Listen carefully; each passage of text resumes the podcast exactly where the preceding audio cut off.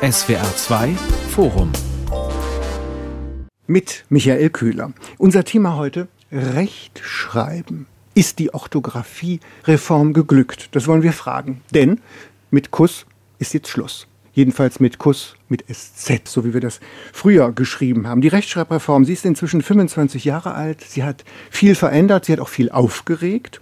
Wer nicht recht schreiben kann, ist vielleicht unbeholfen, oft tut es ihm oder ihr leid, nicht recht schreiben zu können. Heute Abend schreiben wir inzwischen groß, nicht mehr klein, der Kuss hat zwei S, die Schifffahrt drei F und der Balletttänzer hat drei Tee. Chicorée mit Ketchup schmeckt nicht nur nicht, sondern hat sich als Schreibweise auch nicht durchgesetzt. Das ist passé. Verbundene Verben werden jetzt getrennt geschrieben. Spazieren, gehen und Radfahren. Die ermöglichen es eben dabei zu sein. Und zulässig ist nicht mehr zur alten Regel zurückzukommen.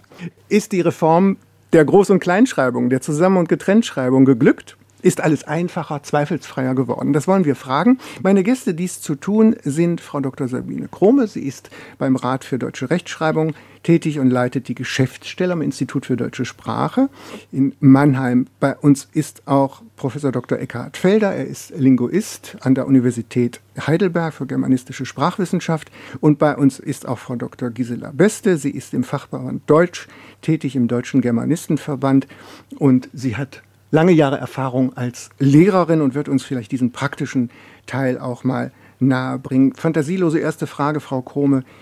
Die wesentlichen Neuerungen, ich glaube, ich habe sie so indirekt schon ein bisschen zu Beginn gesagt. Welches sind die, mit denen wir leben müssen, leben können? Was würden Sie sagen? Was sind die wesentlichen Veränderungen der Reform? Ja, das Grundanliegen der Reform war ja, die Rechtschreibung einheitlicher, systematischer und besser nachvollziehbar zu machen.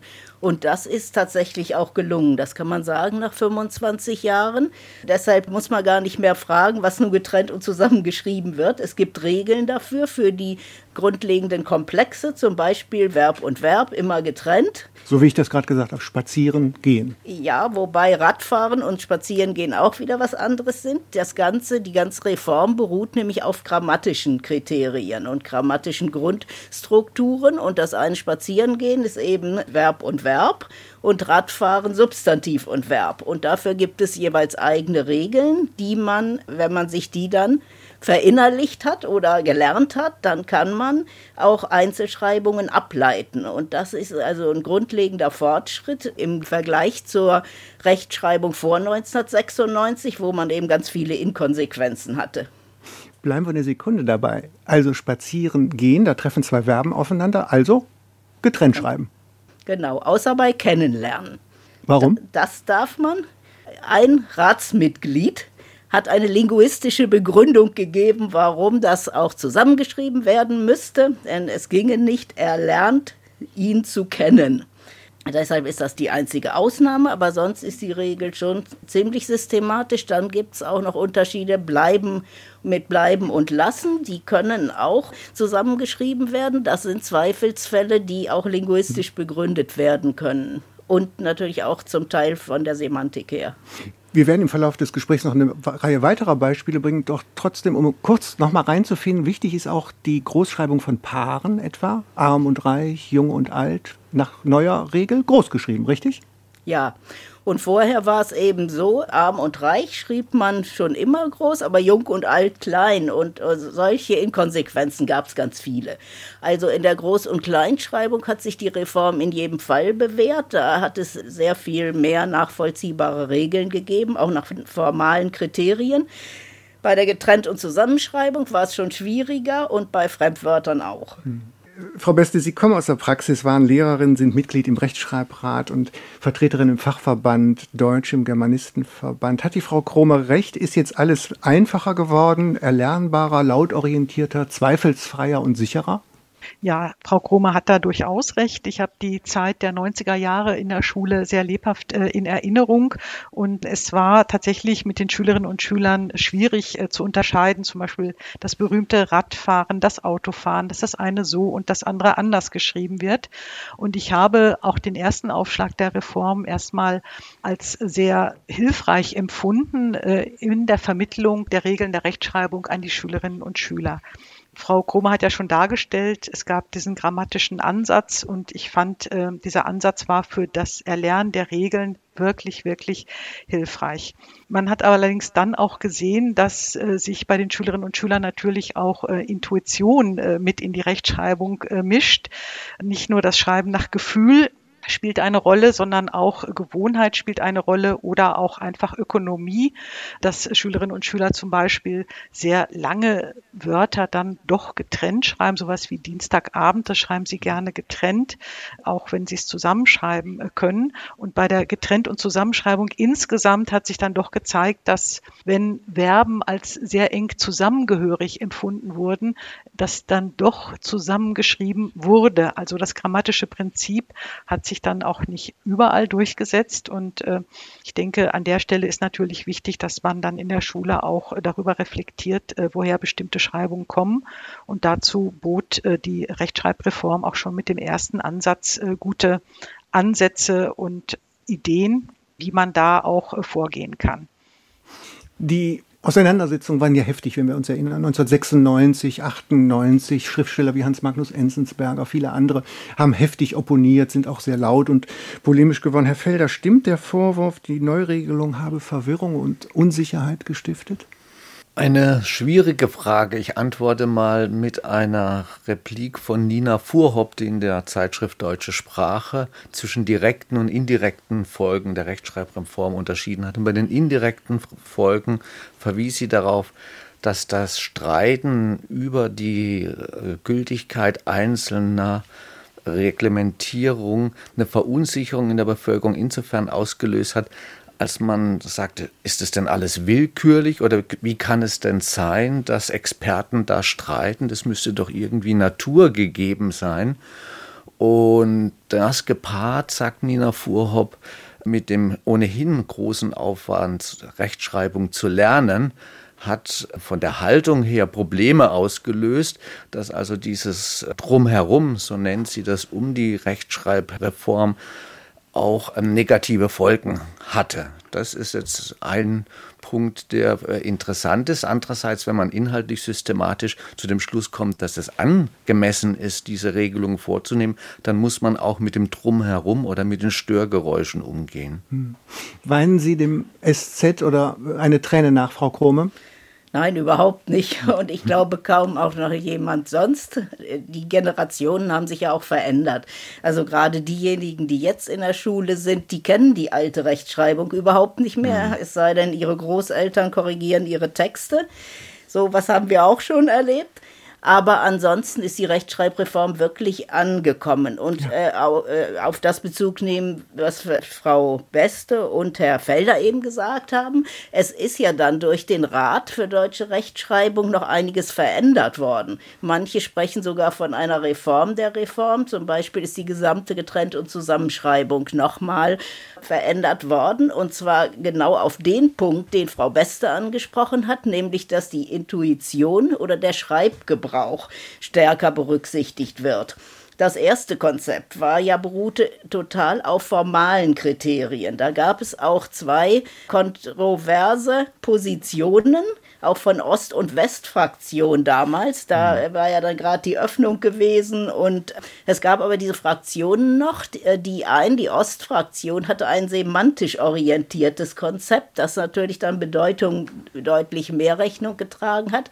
Und dann hat sich also aber das Heim, Heimkehren ist was anderes als das Heimkehren. Das macht schon einen Unterschied, ob ich das zusammen oder getrennt schreibe. Ja, und ne? auch groß und klein. Ja, oder auch Recht schreiben, groß ja, geschrieben, dann ja, schreibe ich Recht, Jurisdiktion oder etwas Recht schreiben. Also äh, sicher etwas schreiben. Entschuldigung, ich habe Sie unterbrochen. Ja, ja, aber vor allen Dingen, äh, also sowas wie diese generelle Regel Adjektiv und Verb immer getrennt. Das war ja am Anfang so, wenn es nicht erweiterbar. Äh, Kaltstellen. Äh, ja, das geht ja zum Teil auch getrennt, immer noch in einer bestimmten Bedeutung.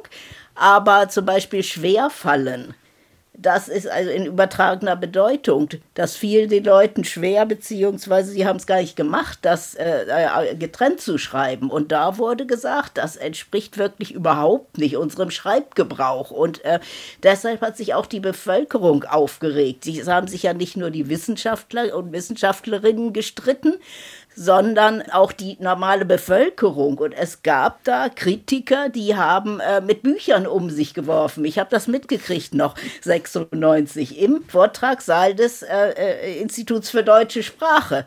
Hat plötzlich Herr Ickler und Herr Denk, die haben sich also fast physisch angegriffen. Das war also eine Theodor ganz, Ickler, ganz ja. zwei namhafte Kritiker ja, aus genau. der frühen Zeit. Ja. ja, und das war also eine ganz explosive Situation und sehr emotional aufgeladen. Da müsste jetzt der guten Ordnung halber noch Herrn Eisenberg vielleicht dazu nennen, noch ein dritter.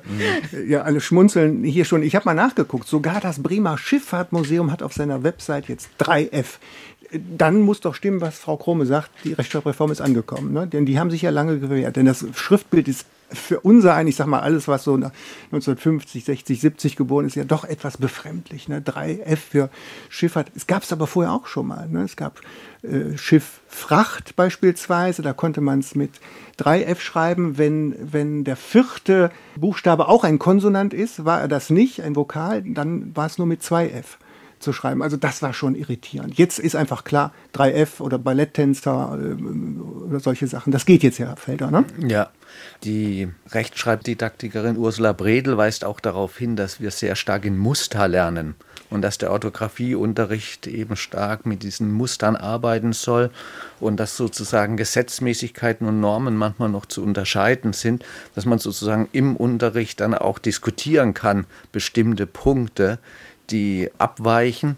Und von daher finde ich es auch wichtig, überhaupt nochmal deutlich zu machen, dass, das sagen die beiden ja auch, es sind äh, ja, zwei verschiedene Dinge, ob, die, ob die Regeln formuliert werden oder bestimmte Wörter, genau die Schreibung vorgegeben wird und dass man sozusagen diesen Prozess mit in, die, in, den Rechtschreibunterricht hineinnimmt und auch die Musterhaftigkeit oder vor allem von jemandem das Wort Intuition, das haben wir ja auch oft und manchmal sind wir unsicher, dass man diese Kompetenzen, die sich herausbilden, mitnutzt. Aber das weiß vielleicht Frau Beste viel besser, hm. weil sie dann auch im, im Schulunterricht vielleicht diese Materialien nutzt. Hm.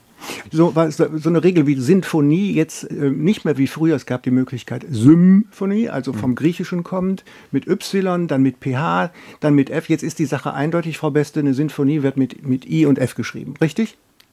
So kann man schreiben. Die, die Rechtschreibreform hat ja dann auch äh, viele Varianten ähm, ermöglicht, äh, was ja dann auch teilweise als äh, Unklarheit ausgelegt wurde, was ich aber für die Schule absolut als hilfreich sehe. Denn äh, nun haben wir auch bei der äh, Bewertung der Rechtschreibung natürlich dann auch, auch Spielräume.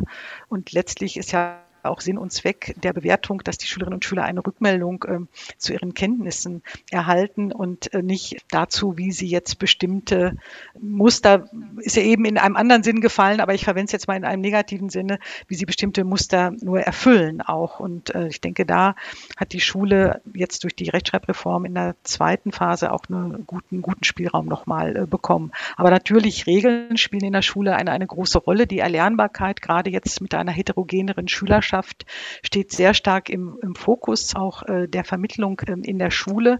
Deswegen ist es sehr wichtig, dass diese Regeln verständlich sind, nachvollziehbar sind und äh, das ähm, Lernen an, an Mustern an der Stelle ist natürlich auch sehr konstruktiv für die Schülerinnen und Schüler. Aber dann ist natürlich auch wichtig, äh, dass die Übung ähm, erfolgt. Also die Rechtschreibreform äh, mit ihren Vorgaben alleine löst das Problem der Rechtschreibkompetenz der Schule nicht. Nordrhein-Westfalen strebt jetzt an, nach den katastrophalen neuen Erhebungen dreimal 20 Minuten Leseunterricht zu machen, damit sich die Schriftbilder und ähnliches einprägen. Sie haben gerade was Wichtiges gesagt, Rückmeldungen geben. Wir führen dieses Gespräch nicht nur, um äh, Rechthaberei äh, zu führen, wer jetzt richtig schreibt und dadurch vielleicht Statusgewinne oder ähnliches hat, sondern es geht darum, eine einheitliche Rechtschreibpraxis äh, anzustreben. Warum, Frau Beste? Weil die sinnvoll ist und auch ein bisschen was mit sozialer Mobilität zu tun hat?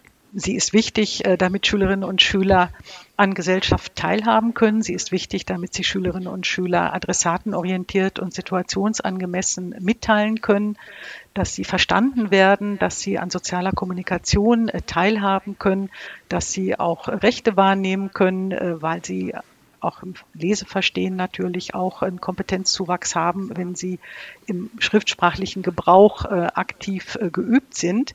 Also insofern klares äh, Plädoyer dafür, dass hier der Schriftspracherwerb für die Schülerinnen und Schüler von ganz zentraler Bedeutung ist.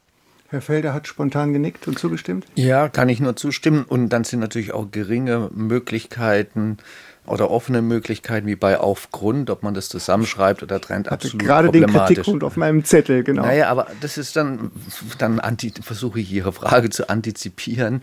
Jetzt, und das war ja auch in der Diskussion in der Rechtschreibreform oft so, dass man Einzelfälle herangezoomt hat und Ja. dann natürlich aufgebauscht hat ein Stück weit. Mit Hilfe aufgrund. Ja, und Frau Kromer hat es ja schon gesagt, da ist sehr viel Systematik reingekommen. Wenn es jetzt bestimmte Varianten in doppelter Form gibt, wie bei Aufgrund oder auf, also zusammengeschrieben, ist es weder für Schüler noch für professionelle Schreiber die, und Leser und Leserinnen eigentlich gar kein Problem. Ne? Es ist oft natürlich auch medial genau dann diese Punkte rausgegriffen worden. Und das ist wieder das, was ich zu Beginn gesagt habe. Dann manchmal ein bisschen den Topos ähm, bespielt ah, es ist ja doch nicht so ein eindeutig, wie man sich das erhofft, aber ein bisschen Vielfalt können wir aushalten. Wir wissen ja auch alle, wir sollten jeden Tag eigentlich an die frische Luft gehen. Aber wenn dann mal eine Wetterwarnung kommt, über 40 Grad und Ozon, an dem Tag gilt halt die Regel nicht. Das haut die Menschen nicht um und so ähnlich ist es, glaube ich, jetzt bei einzelnen Rechtschreibungen auch. Jetzt will ich nicht zu tief in die Geschichtskiste greifen, aber es war ein gewisser Wilhelm von Humboldt, der mal sagte, Sprache ist kein fertiges Werk, kein Ergon, sondern sie ist Energia, sie ist Tätigkeit, sie entwickelt sich, sie ist im Wandel. Wir werden im zweiten Teil unseres Gesprächs noch drauf kommen. Woran liegt das, Frau Krumme? Wir haben auch mal telefoniert. Man erwartet sich auch vom Rat für Rechtschreibung immer solche Eindeutigkeiten. Auch jetzt kürzlich bei der Gender-Debatte, wir kommen nachher noch mal drauf, hat man ihm mächtig vorgeworfen, die lassen uns im Regen stehen, die können sich nicht entscheiden. Was soll denn das, wofür ist denn das Gremium dann überhaupt da? Das ist ein bisschen ungerecht, oder? Ja, also da kann ich nur dem zustimmen, was Herr Felder gerade gesagt hat. Gesellschaft und die Schreibgemeinschaft muss Varianz aushalten und verschiedene Möglichkeiten äh, auch akzeptieren. Denn Sprache ist eben nicht wie eine mathematische Gleichung. Es gibt ja auch ganz unterschiedliche Arten von Varianten. Die einen sind einfach nur orthografisch, sowas wie Orthographie mit PH oder F. Und dann gibt es eben bedeutungsmäßige Varianten auch. Also zum Beispiel bei Kaltstellen, ist ja ein Unterschied, äh, ob ich nun ein Getränk kalt stelle oder jemanden kalt stelle. Da sind einfach Varianten, tragen zur Differenzierung bei und äh, zu einem äh, differenzierten, eindeutigen Sprach- und Schreibgebrauch. Und von daher äh, hat die Rechtschreibreform auch etliches bewirkt, wobei ein Punkt eben nicht berücksichtigt wurde bei die Fremdwortschreibung. Die war ja auch am meisten kritisiert von Herrn Eisenberg, Peter Eisenberg auch und auch von anderen, auch zu Recht. Da wurde nämlich Varianz fast bei allen fremdsprachlichen äh, Substantiven zugelassen. Und äh, bei Gallizismen zum Beispiel, also plötzlich wurde Exposé mit Doppel-E geschrieben. Das war ein Konzept, was dem Schreibgebrauch aufoktroyiert wurde, denn sowas war im Schreibgebrauch überhaupt nicht vorhanden und das wurde von der Schreibgemeinschaft auch nicht akzeptiert. Deshalb sind solche Varianten jetzt auch wieder gestrichen worden. Und so Albernheiten wie Mayonnaise. Ja, das auch. Und Ketchup und Thunfisch mit TH. Das ist jetzt alles eliminiert wieder. Ja, aber mit dem Kaltstellen, also der, der, der Dichterfreund in mir denkt natürlich an Georg Trakels äh, Verse, wenn der Schnee ans Fenster fällt und lang die Abendglocke läutet, vielen ist der Tisch bereitet und das Haus ist wohl bestellt. Natürlich zusammen, weil es sorgsam, sorgfältig mit Liebe und Sorge bestellt ist und nicht, weil jemand rechtzeitig vielleicht den Tisch zur Uhrzeit bestellt hat. Also da sind erhebliche semantische Unterschiede, Herr Felder, ne? wie ich was schreibe. Also wir reden hier nicht über Kleinkram und Rechthaberei von Philologen, sondern das hat mit, mit Bedeutungstiefe ja zu tun. Hat mit Bedeutungstiefe zu tun. Allerdings muss man einwenden, dass natürlich sehr viel Bedeutung auch über den jeweiligen Kontext kommt. Ne, Also wir haben ja auch jetzt ganz anders Homophone wie Kiefer. ne, Also da wird schon über den Kontext klar gemacht, um welche Form, ob den Baum oder das, was im Gesicht ähm, vorhanden ist. Die Sitzbank oder die Geschäftsbank. Ja, genau. Das ist jetzt äh, kein Gegenargument gegen Semantik, aber dass da eine gewisse Mehrdeutigkeit eine Rolle spielt, das sollte man insofern berücksichtigen, als man dann klare Bedeutungsunterschiede auch für eine Bewusstheit und ein Bewusstsein bei den Schreibern sorgt. Ne? Dass das einmal eine abstrakte, übertragene Bedeutung ist und eine wörtliche. Insofern macht es sehr wohl Sinn, das semantische Prinzip gerade auch wieder im Unterricht stark zu machen, weil man etwas über Sprache und Wirklichkeit und Bedeutungsunterschiede lernt. Ich frage nochmal die Lehrerin in Ihnen, Frau Beste, die gemäßigte Kleinschreibung hat sich nicht durchgesetzt, ne? Also jetzt könnte ich mal ganz polemisch werden und sagen, bei einigen Schülerinnen und Schülern hat die sich durchgesetzt. Aber leider fehlt in Ihrem Satz, ja. Ja, äh, vielleicht hätte sie doch einiges äh, für das Erlernen der Schriftsprache erleichtert, wenn man dabei äh, geblieben wäre. Aber nun, tatsächlich ist es so, bei der Klein- und Großschreibung machen die Schülerinnen und Schüler doch die meisten Fehler. Das kann man empirisch nachweisen. Also es hätte wirklich den Schülerinnen und Schülern einiges erleichtert, wenn man dabei geblieben wäre. Andererseits, Herr Feller hat das gerade schon angesprochen, hat man natürlich die Möglichkeit, mit der Klein- und Großschreibung auch bestimmte Bedeutungsnuancen äh, zu transportieren und ähm, auch äh, das Verständnis vielleicht von Sätzen zu unterstützen, äh, indem ich dann bestimmte Wortarten schneller identifizieren kann oder auch grammatische Einheiten darüber identifizieren kann. Also es hat Fluch und Segen manche Kritiker, um die jetzt hier nicht so unter den Tisch fallen zu lassen, die waren ja ziemlich erregt und affektiv. Ne? Es gab auch einen Germanisten wie Uwe Grund, der sprach von dem Flop des Ganzen. Können Sie sich erklären, wo das herkommt? Oder waren die Argumente nicht auch begründet, Herr Felder? Naja, wir hören ja ständig, wie die Ergebnisse von Rechtschreibevaluationen sind. Und die sind natürlich zum Teil schlechter geworden. Dann braucht man natürlich auch immer eine gewisse Verantwortung und eine Schuldzuweisung oder fragt nach Kausalitäten. Und dann sind manchmal Monokausalitäten einfacher oder medial besser zu transportieren als eine Polykausalität. Und in dem Fall war es natürlich dann naheliegend. Das Versprechen der Rechtschreibreform, Frau Krome hat es ja gesagt, war ja Erleichterung. Jetzt sind die Schreib-, die Orthographiekenntnisse nicht sichtbar besser geworden, sondern zum Teil eher schlechter. Wobei da gibt es auch verschiedene empirische Untersuchungen. Also man kann schon sagen, diesbezüglich hat die Rechtschreibreform dann doch halt nicht halten können, was man erhofft hat. Aber ob es an der Rechtschreibreform liegt, da waren wir ja gerade beim Monokausal oder nicht. Das ist eine andere Frage. Wir haben natürlich ganz andere Umfelder, inzwischen Kontexte. Ich glaube manchmal, dass es auch ein Haltungsproblem ist. Also ob die Frage in den Schulen und auch zu Hause man Orthographie als was Wichtiges einschätzt oder nicht. Ich möchte jetzt nicht darauf pochen, dass ich bei meinen Kindern bei WhatsApp-Nachrichten darauf reagiere, wenn sie schreiben, ich bin gerade am, am Arbeiten und Arbeiten ist dann klein, dann freue ich mich, dass meine Tochter sich arbeitet, aber wie wäre es mit groß?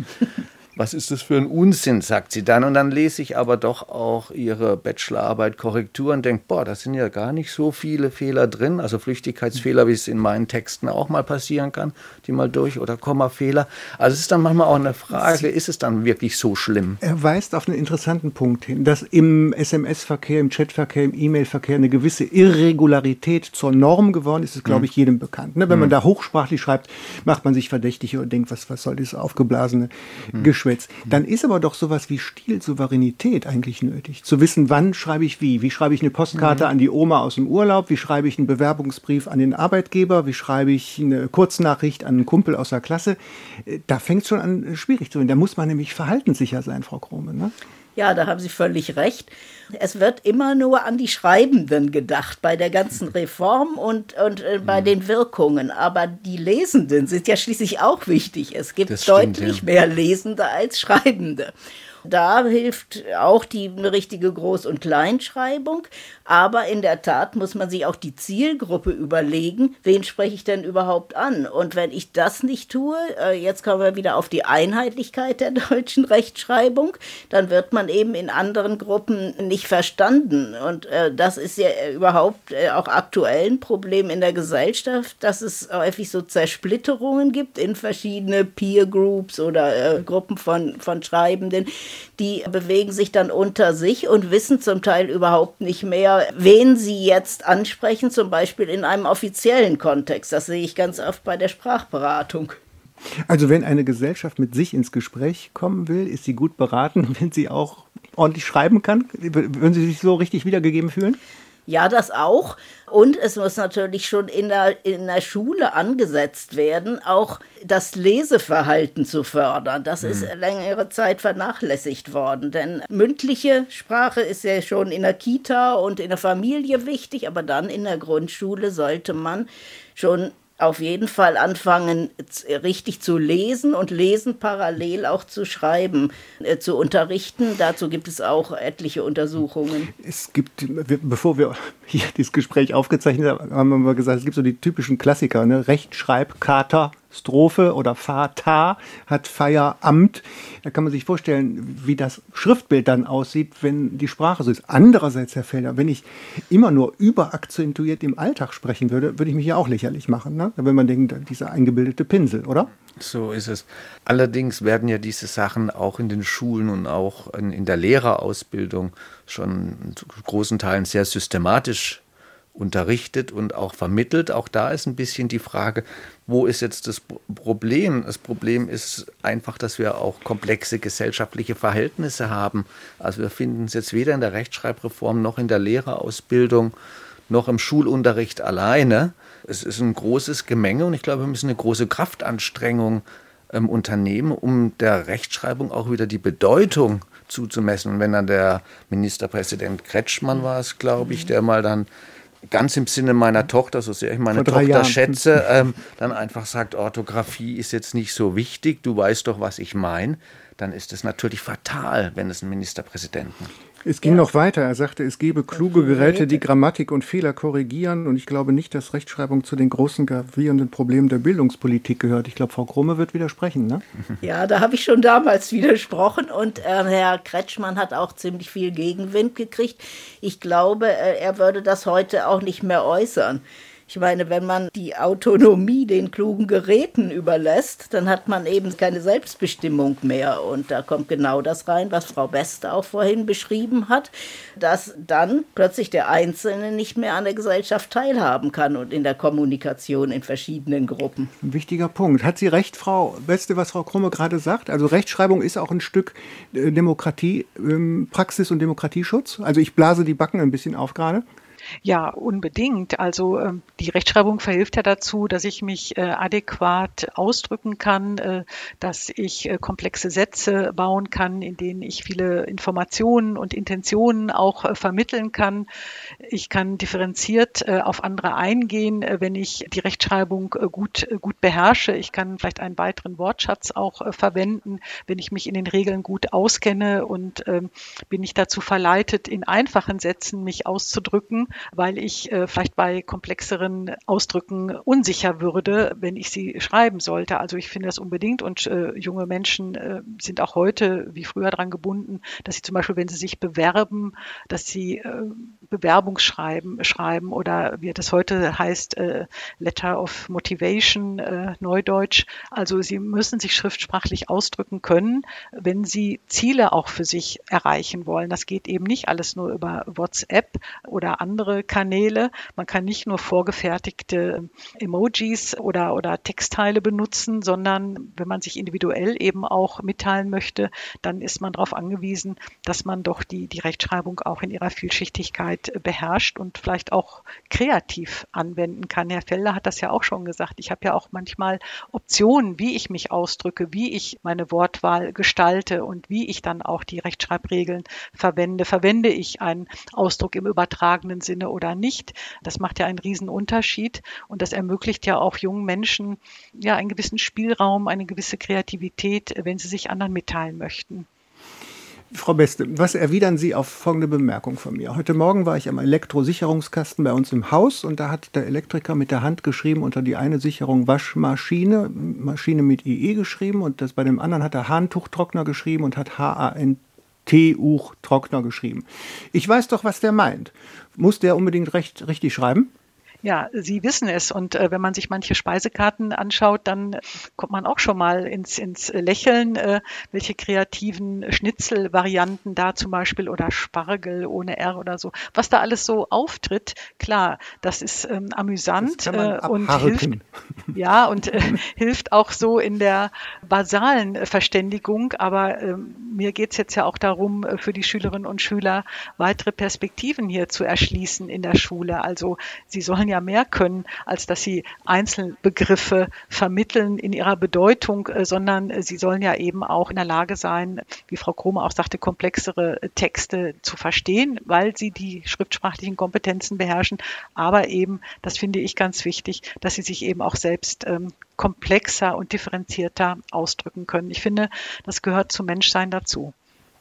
Es geht im Wesentlichen, worüber wir sprechen, um amtliches und um schulisches Deutsch.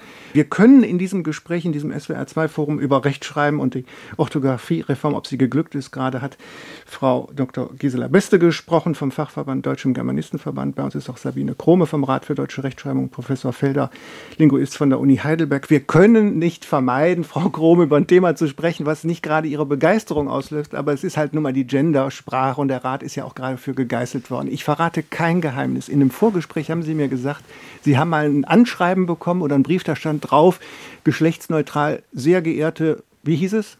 Liebe Krome. Liebe Krome. Ja, da muss man jetzt sich überlegen, was soll das? Wer, wer, hat Ihnen das in welcher Absicht geschrieben? Ich weiß nicht, wer dahinter steht. Das, das ist ja dann unklar. Aber jedenfalls habe ich dann geantwortet, dass diese Anrede doch irgendwie etwas inadäquat sei ja eben auch überhaupt nicht Adressaten und Adressatinnen gemäß. Die äh, manche äh, Leute fragen an und bringen gar keine Anrede. Das kommt auch immer häufiger vor, weil sie dann nicht wissen, wie sie sich verhalten sollen. Was Sie eben gesagt haben, sehr geehrte Chrome, das hat ja äh, schon die feminine Endung äh, bei dem, dem äh, vorausgehenden Adjektiv. Und von daher sieht man auch, wo die Probleme liegen, wenn man solche Hilfskonstruktionen anwendet oder auch Sterne setzt einsetzt. Die stehen ja dann nicht nur in Substantiven, um, um eben äh, verschiedene äh, Geschlechtsidentitäten zu bezeichnen, sondern man muss die auch einfügen in Sätze und dann hat man eben doppelte Artikel und Pronomen der äh, Sternchen die, Präsident Sternchen innen und ähm, das erhöht nicht gerade die Lesbarkeit von Texten.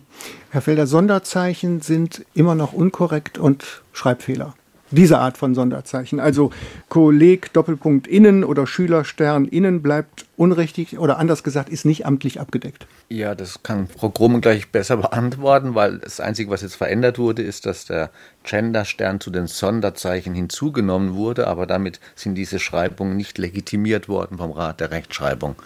Dennoch gibt es natürlich immer wieder Möglichkeiten, über Spracheveränderungen einzuleiten. Das ist natürlich ein anderes Thema. Aber momentan ist es noch nicht, was offizielle Schreibungen angeht, ähm, vom Rat der deutschen Rechtschreibung gedeckt. Dessen ungeachtet gibt es an vielen Universitäten ähm, ganz eigene Prüfungsordnungen mit meistens entweder Doppelpunkt oder Genderstern, die dann systematisch und dann, obwohl ja eine Universität mit der eigenen Satzung ja auch ganz klar zum öffentlichen institutionellen Bereich gehört, haben die ihre eigenen Regeln in dem Sinne verabschiedet. Ich frage das bewusst, weil das Thema der semantischen Kämpfe in hm. Recht, Medizin, Wirtschaft eins ihrer Lieblingsthemen ist, hm. denn damit signalisiert man ja was. Man signalisiert besonders progressiv zu sein, indem man es vermeidet, signalisiert man unterschwellig vielleicht konservativ zu sein oder, oder ähnliches. Also man tut mehr als nur einen Stern setzen oder ihn nicht setzen. Ja, und, und das ist ja auch gar kein Problem. Die einen sollen ihn setzen, wenn sie ihn bewusst setzen wollen, die anderen nicht. Das Problem beginnt dann, wenn das Nichtsetzen eines Sternes von Lesenden als eine politische Abstinenz oder eine erwartete Gerechtigkeitsgeste ausbleibt. Also wenn irgendein Handwerker im Jahresschreiben, wir würden wieder die Heizung bei Ihnen reparieren, eine Personenreferenz vornehmen, wo das generische Maskulinum ist, dann ist es mit großer Wahrscheinlichkeit. Lieber Kunde, an Frau Krome ja, schreibt an, Na, Anrede ist wieder was anderes, aber jetzt in, im Text, okay. dann, dann ist es wahrscheinlich kein besonderes Zeichen. Während wenn wir Drittmittelanträge stellen oder dergleichen, ist es natürlich eine Frage, werden die Texte jetzt ganz konsequent durch gegendert, da muss man dann nochmal unterscheiden, ob Doppelform, gegen die ist ja, hat ja auch der Rat der deutschen Rechtschreibung überhaupt gar nichts. Aber dann werden solche Gerechtigkeitsgesten, stellt sich von, aus der Position des Schreibenden und der Schreibenden die Frage, wird auf der Leseseite ein solches Zeichen erwartet oder wird das Ausbleiben des Zeichens als eine Missachtung dieser gesellschaftlichen sinnvollen Gerechtigkeitsforderung, dass alle unabhängig von ihrer Genderidentität gleich behandelt werden? Das, interessant, mhm. was er sagt, mhm. ne? wo, wo dann die Absicht des Schreibenden auf die, auf die Wahrnehmung des Lesenden trifft. Da kollidiert dann was, Frau Krome. Ne? Ja, ja, das stimmt.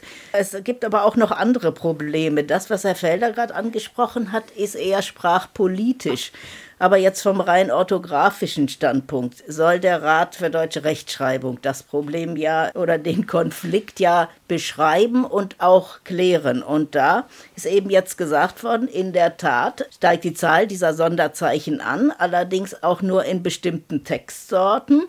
Da muss man eben sehen, welche Textsorten werden denn auch von der Mehrheit der Bevölkerung gelesen. Das sind zum Beispiel Zeitungen und Zeitschriften. Und die ganze Journalistenzumpf, die ist noch ziemlich zurückhaltend damit, weil das natürlich auch Texte verkompliziert und man sich tatsächlich überlegen muss, ob man dadurch nicht auch, auch Menschen ausschließt. Das haben Sie jetzt zum Teil auch schon angesprochen. Diese ganze Diskussion, die sprachpolitische, ist natürlich von Universitäten ausgegangen, also letztlich von der Feminismusbewegung Luise Pusch und äh, Lan Hornscheid. So die äh, feministische Linguistik der 70er, 80er Jahre. Äh, genau. Und das ist also die Universitäten sollen schon Maßstäbe setzen äh, in, in verschiedener Richtung, auch gesellschaftliche Veränderungen natürlich in Gang setzen. Aber andererseits werden an Universitäten auch Lehrer ausgebildet und Lehrerinnen. Dazu kann Frau Best bestimmt noch mehr sagen. Und die sollen ja schließlich hinterher die amtliche Rechtschreibung unterrichten und gegenüber verschiedenen Zielgruppen und Altersgruppen damit umgehen. Unsere Empfehlung ist auch im Rat eigentlich, dass man schon das Thema nicht ausblendet. Es sollte thematisiert werden, auch in der Schule, aber dieses Reflexionsvermögen darüber kann natürlich natürlich erst in den höheren Klassenstufen erfolgen oder auch überhaupt äh, in Kontexten mit, mit äh, hohem Bildungshintergrund. Der Rat macht eine Rechtschreibung, beschließt eine Rechtschreibung für die Mehrheit der Bevölkerung und die kann man nicht äh, einfach ausblenden. Und von daher ist das Ganze noch nicht ausgereift. Es kann sein, dass in fünf bis zehn Jahren das alles ganz anders aussieht, dass jeder auch versteht, dass solche Zeichen gesetzt werden. Aber äh, zurzeit ist es eben ist noch nicht geklärt, wie man ja. damit umgeht, in welcher Anzahl man sie setzt und, und wo man sie überhaupt es gibt, setzen kann. Es gibt ja auch so einen Wandel im Alltag. Was man nicht mehr macht, ist das Dativ E, was zur Goethe-Zeit noch üblich war, zum Teile, zum Bade oder ähnliches. Das klingt dann so ein bisschen hochsprachlich gespreizt. Mhm. Ich könnte mir vorstellen, die, das Genitiv S verschwindet auch zunehmend, dass das auch äh, zulässig sein wird. Frau Beste, mehrfach äh, sind Sie angesprochen worden. Wir leben in sowas sowas wie, ich nenne das mal Autokorrekturzeiten. Ne? Also jedes Handy ist in der Lage, heute Sprachkorrekturen vorzunehmen, manchmal gegen den eigenen Willen. Also mhm. sprachschöpferische Dinge werden dadurch teilweise auch blockiert. In E-Autos gibt es fast nur noch Voice Commanding Systems, ja, die Sie auch in der Stimme erkennen. Da brauchen Sie gar nicht mehr starten oder am, am Gesäß erkennen oder was auch immer. Was haben Sie für uns, damit ich nicht so traurig aus der Sendung gehe, für Verbesserungsvorschläge? Wie kann man das trainieren, beispielsweise mit den eigenen Kindern? Oh, da fangen Sie jetzt wirklich äh, direkt in die Praxis. Ich hätte gerne noch was zum Thema Gender auch in Schule äh, gesagt, aber das kann ich ja vielleicht ja. gleich noch äh, tun. Also ja, wie denke, Sie wollen, in welcher Reihenfolge, aber nicht ja, vergessen. Also vielleicht erstmal zu Ihrer Frage direkt. Also ich denke, äh, für die äh, Kinder und Jugendlichen ist es ganz wichtig, ähm, dass äh, Schriftsprache in ihrem Umfeld ernst genommen wird und wie ich eben aber auch schon sagte, auch in einer kreativen Hinsicht, dass man sich mal wirklich anschaut, warum ist etwas falsch geschrieben. Daran kann man so viel lernen. Es gab mal das Beispiel, dass jemand das Wort hummerbar verstanden hat, wo eigentlich das Wort wunderbar gemeint war. Das ist so interessant, wenn man darüber nachdenkt, wie kommt man eigentlich zu diesem Missverständnis. Also ich denke, wir brauchen eine Schriftsprachkultur für Kinder, für Jugendliche und davon abgeleitet kann man dann auch überlegen, welchen Sinn macht die Schreibweise mit Sternchen, mit Doppelpunkten. Ich habe es schon mit Ausrufezeichen gesehen. An welcher Stelle ist sie hilfreich? An welcher Stelle versperrt sie vielleicht auch äh, die Kommunikation? Führt Herr Felder Sprachwandel, gesellschaftlicher Wandel, Frau Kromer hat es angesprochen, auch ähm, soziale Bewegungen, führen die, münden die auch in sowas nicht nur wie semantische Kämpfe, sondern auch wie Orthographiewandel? Sprachwandel? Mit Sicherheit, also im, im, Kontext von semantischen Kämpfen, also bei semantischen Kämpfen geht es ja darum, wie wir adäquat auf die Wirklichkeit verweisen, welche Wörter angemessener sind. Jedes Streiten, jetzt im positiven Sinn, jedes Diskutieren über das richtige Schreiben und Sprechen erhöht das Bewusstsein für Sprache, erhöht auch unser Bewusstsein, was ist richtig. Also wir quasi auch philosophische Wahrheitsfragen auf. weil ohne Sprache kommen wir nicht an die Wirklichkeit heran. Insofern sind fair ausgetragene, anständig vorgenommene Diskussionen immer eine Bereicherung für jede Gesellschaft. Momentan ist es aber leider so, dass es natürlich ein unglaublicher Aufreger ist, also diese ganze Gender-Debatten auf, auf allen Seiten. Insofern sind wir momentan ein bisschen entfernt von der Sache, das kann man nicht so allgemein sagen, es gibt aber Auswüchse, die uns nicht weiterhelfen. Aber ich glaube, im wissenschaftlichen Bereich, ich weiß nicht, wie Sie es, Frau Krome, sehen, glaube ich, gehen wir ähm, sehr kultiviert miteinander um. Auch die letzte Tagung im Institut für deutsche Sprache gibt es auch verschiedene Positionen. Aber da sind alle ähm, ausgesprochen angemessen und sachlich haben ihre Position vorgetragen. Insofern muss man, glaube ich, schauen, also die, die sich damit auskennen und diskutieren, haben, glaube ich, schon einen sehr sachlichen Stil. Außerhalb dieser Sphären ist natürlich oft ein polemischer denn, denn da ist ja was in Bewegung, Frau Beste. Wenn ich eine Anzeige schreibe und möchte sie als Lehrer oder Lehrerin gewinnen und tu das in, in eine Klammer setzen, so wie es altertümlich mal üblich war, da würden sie sich schon ein bisschen zurückgesetzt fühlen. Das ist nicht mehr üblich. Aber Kollegen und Kolleginnen, das kann ich schon schreiben, ne? Naja, man findet ja oft jetzt äh, in den Anzeigen Lehrer und dann in Klammern M MWD, also männlich, weiblich, äh, divers. Also da wird eigentlich das äh, generische Maskulinum fast fortgeschrieben. Ich habe mir auch mal Aufsätze von Schülerinnen und Schülern angeschaut, äh, die haben zum Teil auch einen Hang zum generischen Maskulinum. Da ist vom Leser die Rede, von den Zuschauern, den Interpreten, während sie andererseits aber doch auch eine sehr inklusive Haltung vertreten, also dass alle mit einbezogen sein sollen.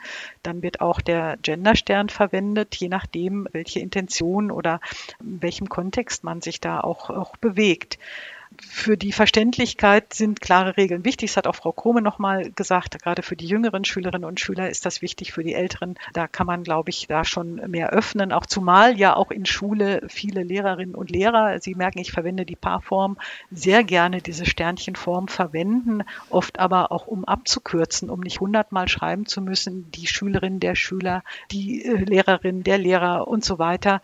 Das kann sich in manchen Texten extrem häufen. Dafür gäbe es aber andere Möglichkeiten. Sie haben schon eine genannt oder Schrägstrich und Bindestrich ist ja auch noch eine Möglichkeit, wie man verkürzte Schreibweisen verwenden kann. Aber ausdrücklich, wie Herr Felder ja auch sagte, gibt es ja eine andere Intention mit dem Sternchen eben, dass auch das sogenannte dritte Geschlecht mit, mit eingeschlossen ist. Das ist für Schülerinnen und Schüler auch wichtig oft.